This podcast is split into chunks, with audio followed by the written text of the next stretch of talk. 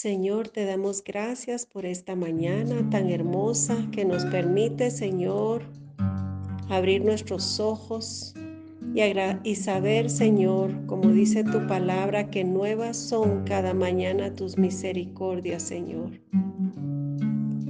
Cantamos en esta mañana, Señor. Tu misericordia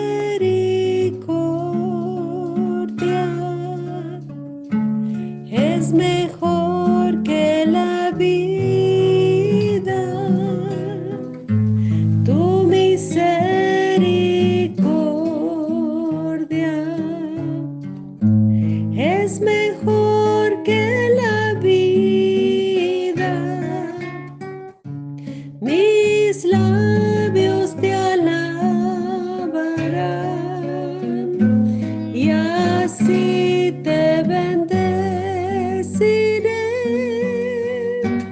Alzaré mis manos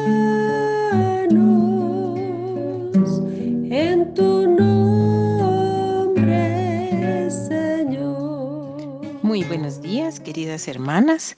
Que nuestro amado Señor las continúe bendiciendo. En esta ocasión Él me concede el privilegio de compartirles el tema, convicción y confianza profunda en Dios. Comenzaremos orando.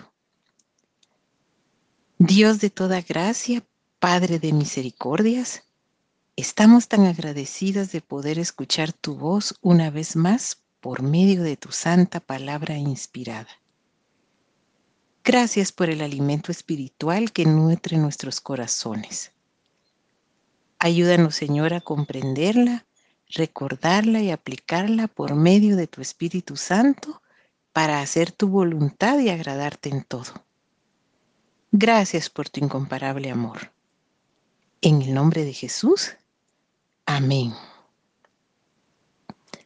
Acompáñeme a leer el libro de Daniel en el capítulo 6, versículo 10. Cuando Daniel supo que el edicto había sido firmado, entró en su casa y abiertas las ventanas de su cámara que daban hacia Jerusalén, se arrodillaba tres veces al día y oraba y daba gracias delante de su Dios como lo solía hacer antes. Nuestro Dios tiene un profundo conocimiento de los corazones de los suyos y sabe que hay una tendencia al temor por lo que los hombres puedan hacerles. Para afrontar esta característica propia del ser humano, se requiere tener una dependencia total hacia Él, convicción y valor. En cierta ocasión Jesús les dijo a sus discípulos respecto a no temer a los hombres en Mateo 10:28.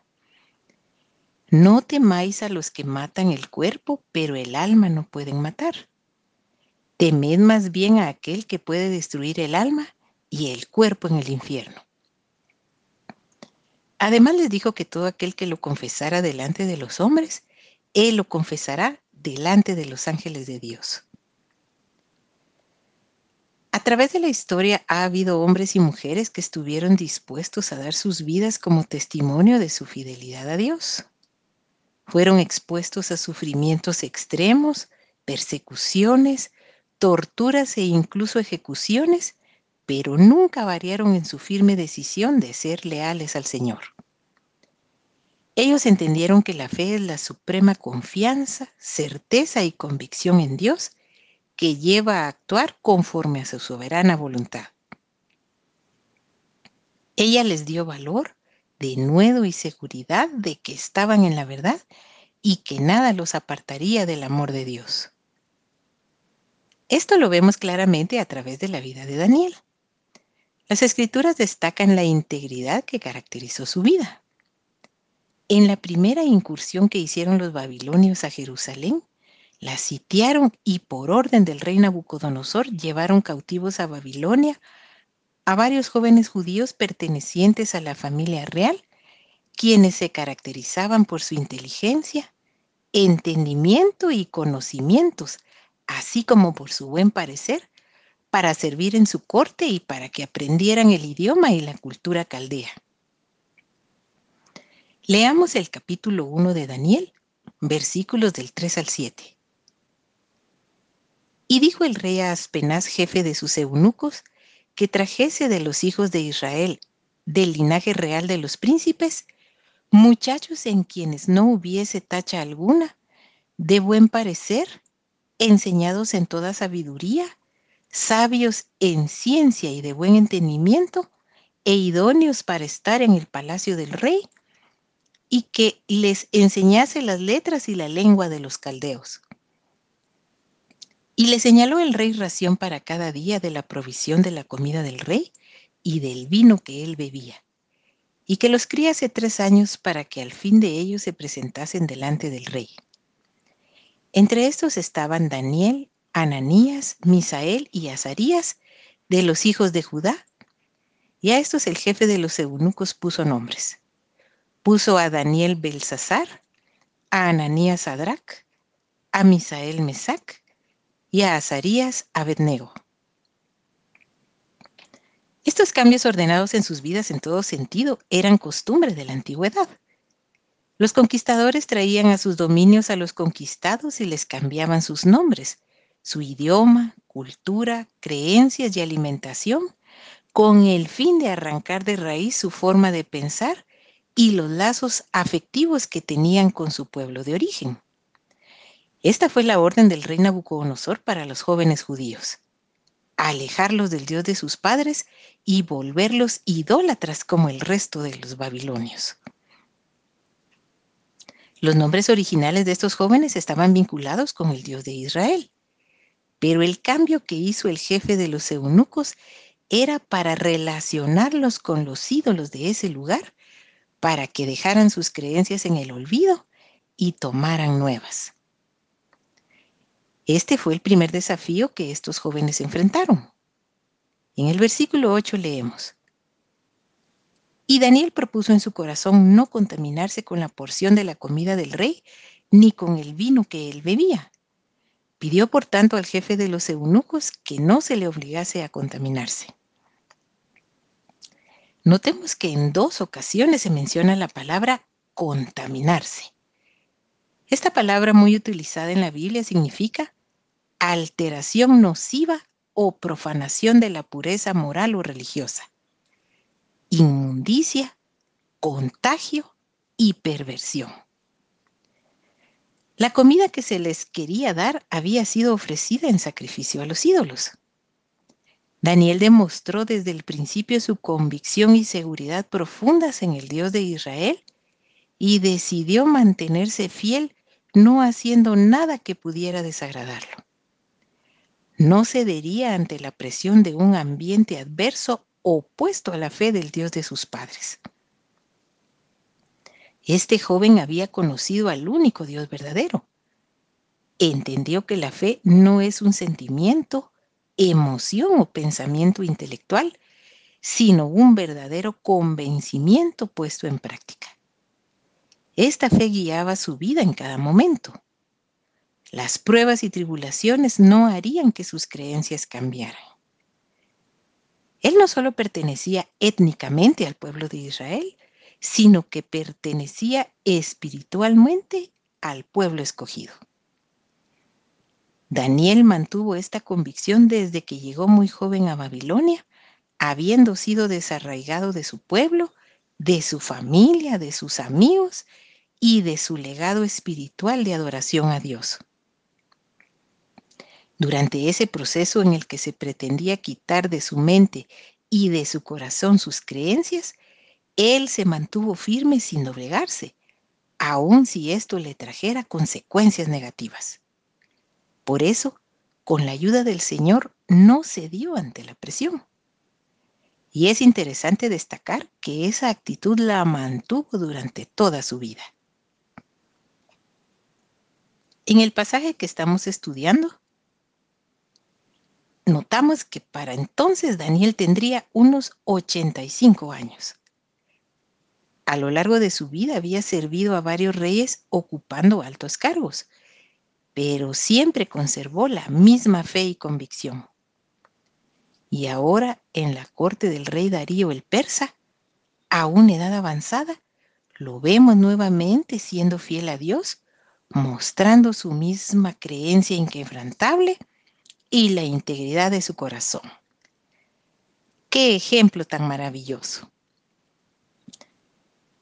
En el capítulo 6 que nos ocupa podemos notar que después que Darío conquistó Babilonia, se deshizo de todos los altos oficiales de ese reino, excepto de uno. Este hombre era Daniel. Como vimos 70 años antes, él había sido llevado cautivo de Judá a Babilonia para servir en el palacio como consejero del rey y llegó a ser conocido a través de todo el imperio por tener un espíritu superior, según Daniel 5.12 y 6.3. El rey supo de su amplia experiencia e idoneidad demostradas en asuntos administrativos, lo tuvo en alta estima y lo nombró como uno de los tres gobernantes principales que estaban bajo su autoridad.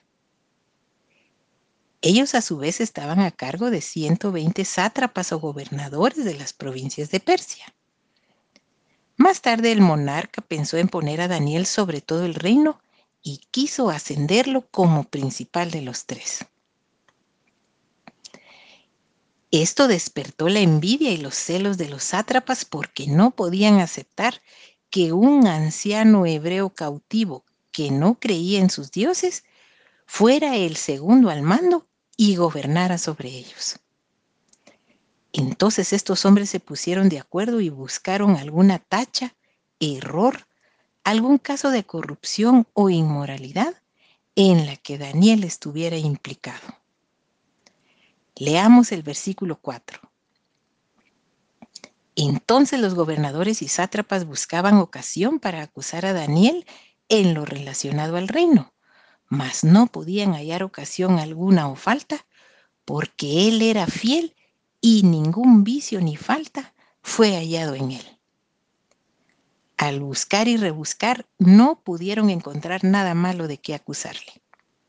Daniel era un hombre incorruptible fiel y diligente en el desempeño de sus responsabilidades. Al darse cuenta de esto, se propusieron señalarlo por su fe, por su vida de oración y por su obediencia a la ley del Dios de Israel, la cual le prohibía adorar a otros dioses. Leamos el versículo 5. Entonces dijeron aquellos hombres, no hallaremos contra este Daniel ocasión alguna para acusarle si no la hallamos contra él en relación con la ley de su Dios. Ellos sabían que para Daniel Dios estaba antes que cualquier cosa y que de ninguna manera haría algo para desagradarlo. Entonces planearon perjudicarlo en este aspecto y fueron al rey astutamente y le dijeron, Versículo 7, palabra de Dios para todos.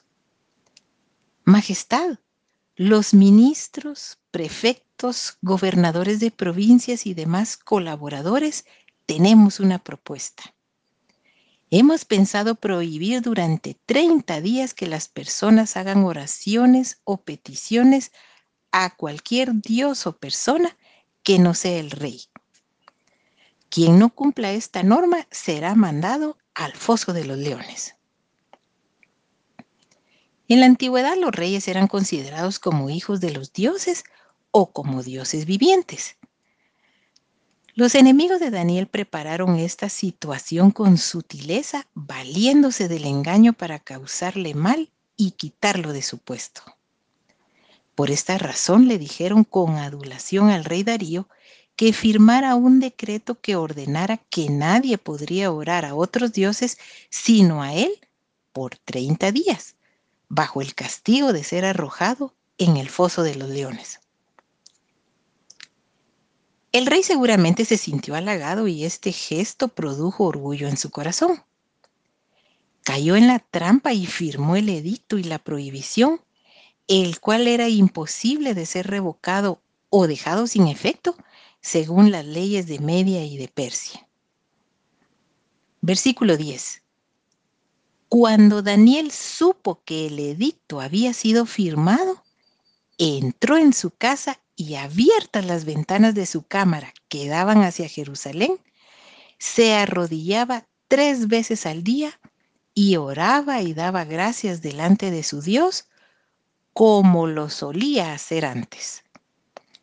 Qué gran demostración de fidelidad y convicción hacia el Señor. Daniel entendió que la intención del edicto era destruirlo, pero su actitud ante la adversidad fue acudir a Dios como lo había hecho durante toda su vida. Su dependencia hacia el Señor era total. Diariamente, varias veces al día buscaba su rostro y lo adoraba, no importando las circunstancias. La oración era una práctica continua en su vida que no estaba dispuesto a dejar. Él pudo decidir orar en su corazón o hacerlo en un lugar oculto donde nadie se enterara. Además, la restricción era solo por 30 días. Sin embargo, Daniel no quiso ceder ante las amenazas de sus enemigos. Estuvo dispuesto a poner su vida en riesgo al orar porque para él era muy importante estar en comunión con Dios.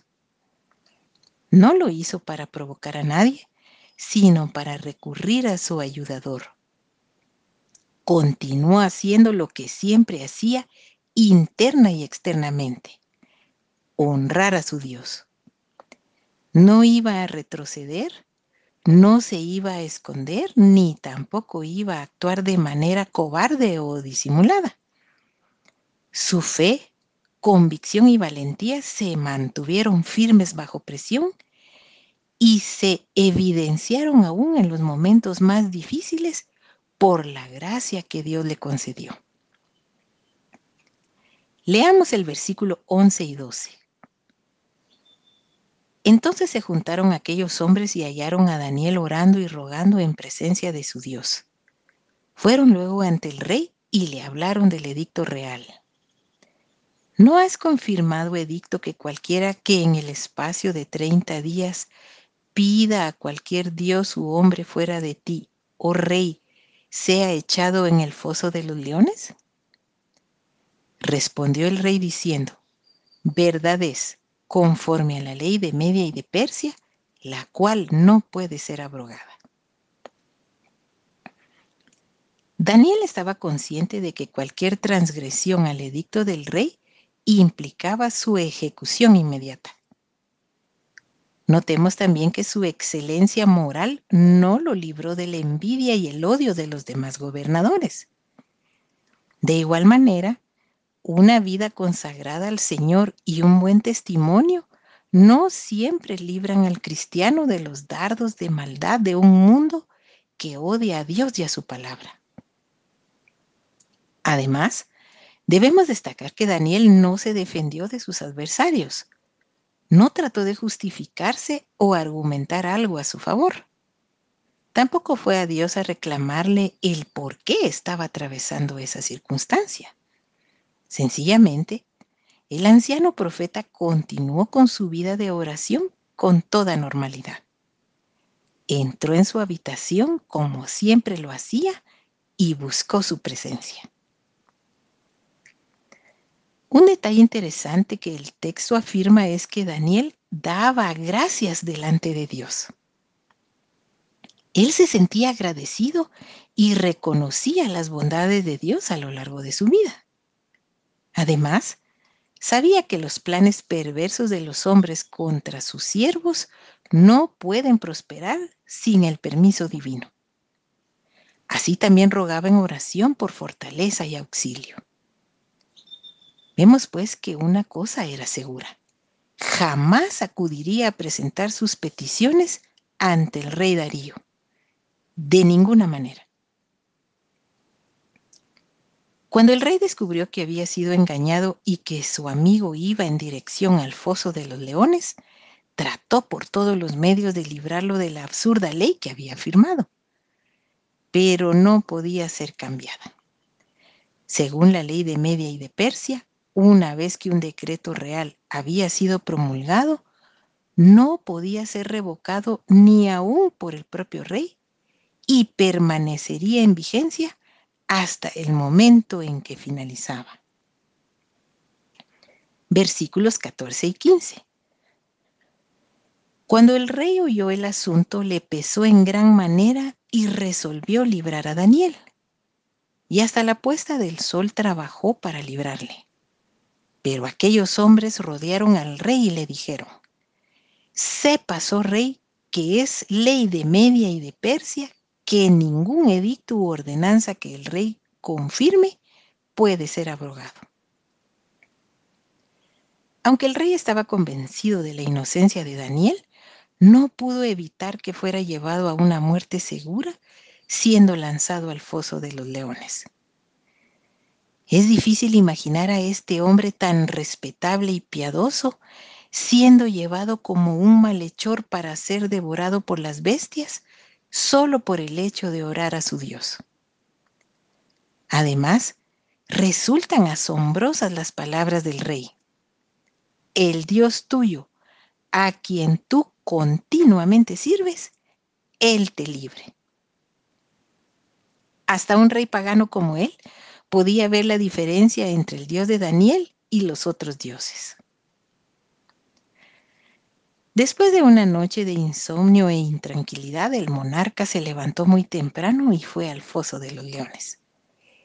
Este detalle es muy interesante, porque lo lógico sería esperar que aquellas fieras hambrientas hubieran devorado a Daniel pero parece que Darío conservaba la esperanza de que hubiera sido protegido por el Dios a quien servía.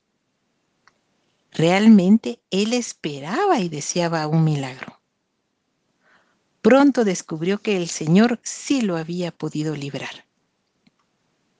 Este fue un poderoso testimonio para un rey idólatra al ver la fidelidad y el poder del verdadero Dios de los cielos. Cuando llamó a Daniel desde el fondo del foso, éste le respondió. Versículo 22. Mi Dios envió a su ángel, el cual cerró la boca de los leones para que no me hiciesen daño, porque ante él fui hallado inocente y aún delante de ti, oh rey, yo no he hecho nada malo. Vemos que en su respuesta Daniel hace énfasis en la frase mi Dios y que en sus palabras no hay reproche ni amargura. Todo lo contrario. El profeta estaba gozoso. Al fin y al cabo había pasado la noche en compañía del ángel del Señor. Hebreos 11:33 afirma que fue salvado por su fe.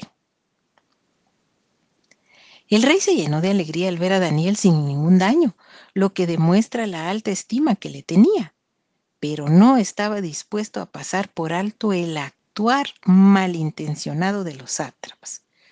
Por eso, versículo 24, dio orden y fueron traídos aquellos hombres que habían acusado a Daniel y fueron echados en el foso de los leones, ellos, sus hijos y sus mujeres, y aún no habían llegado al fondo del foso cuando los leones se apoderaron de ellos y quebraron todos sus huesos.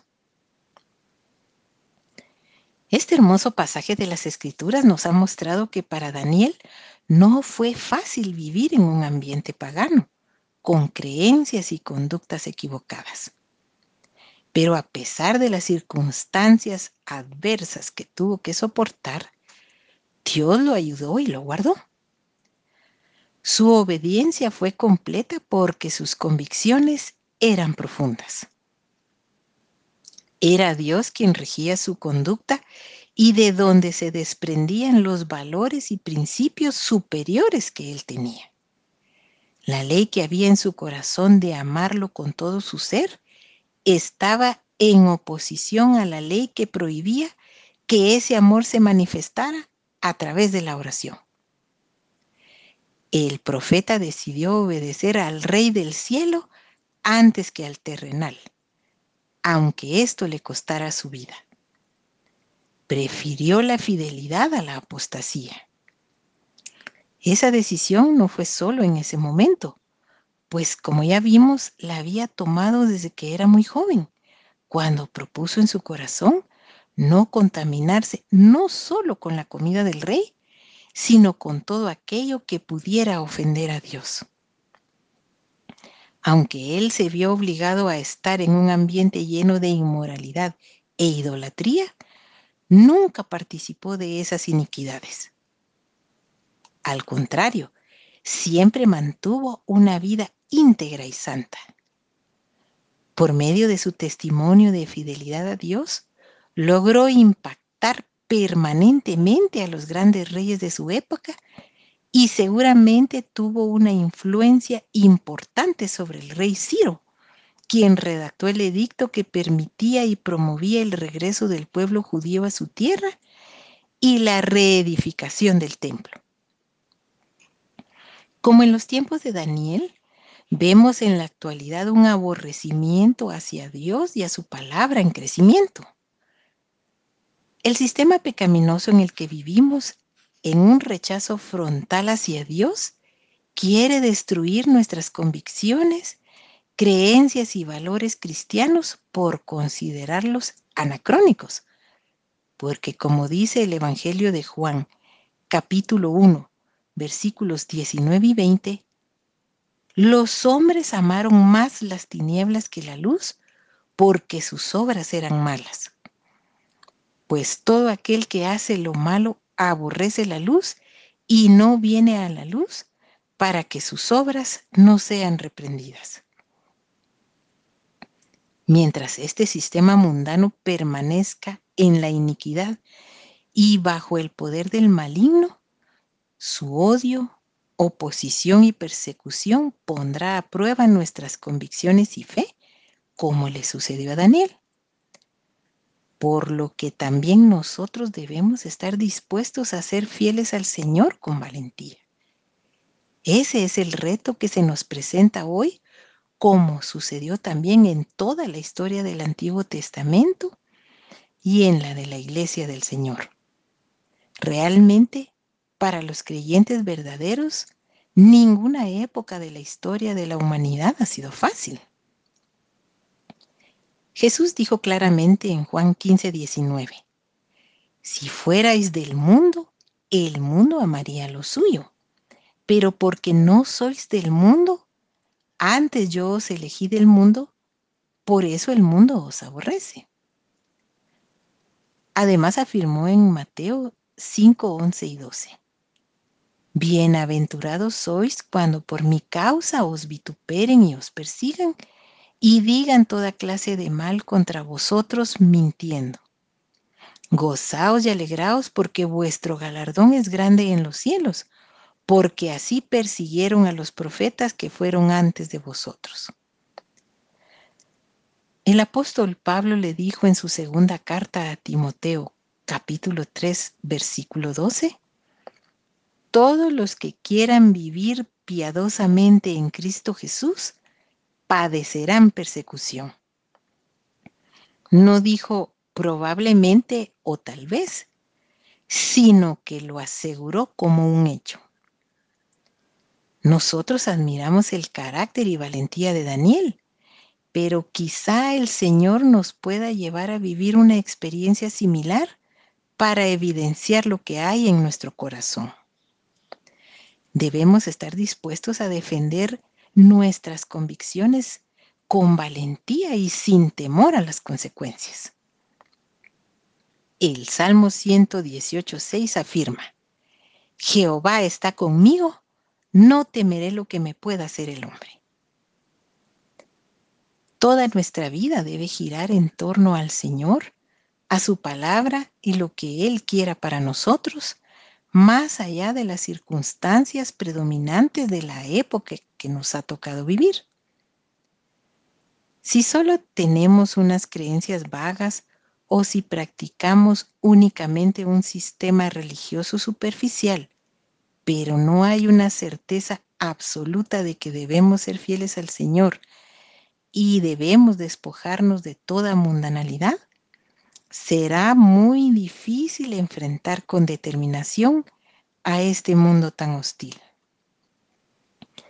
El cristianismo no se trata simplemente de asistir con regularidad a una iglesia, de acumular conocimientos bíblicos o de tener algunas experiencias espirituales.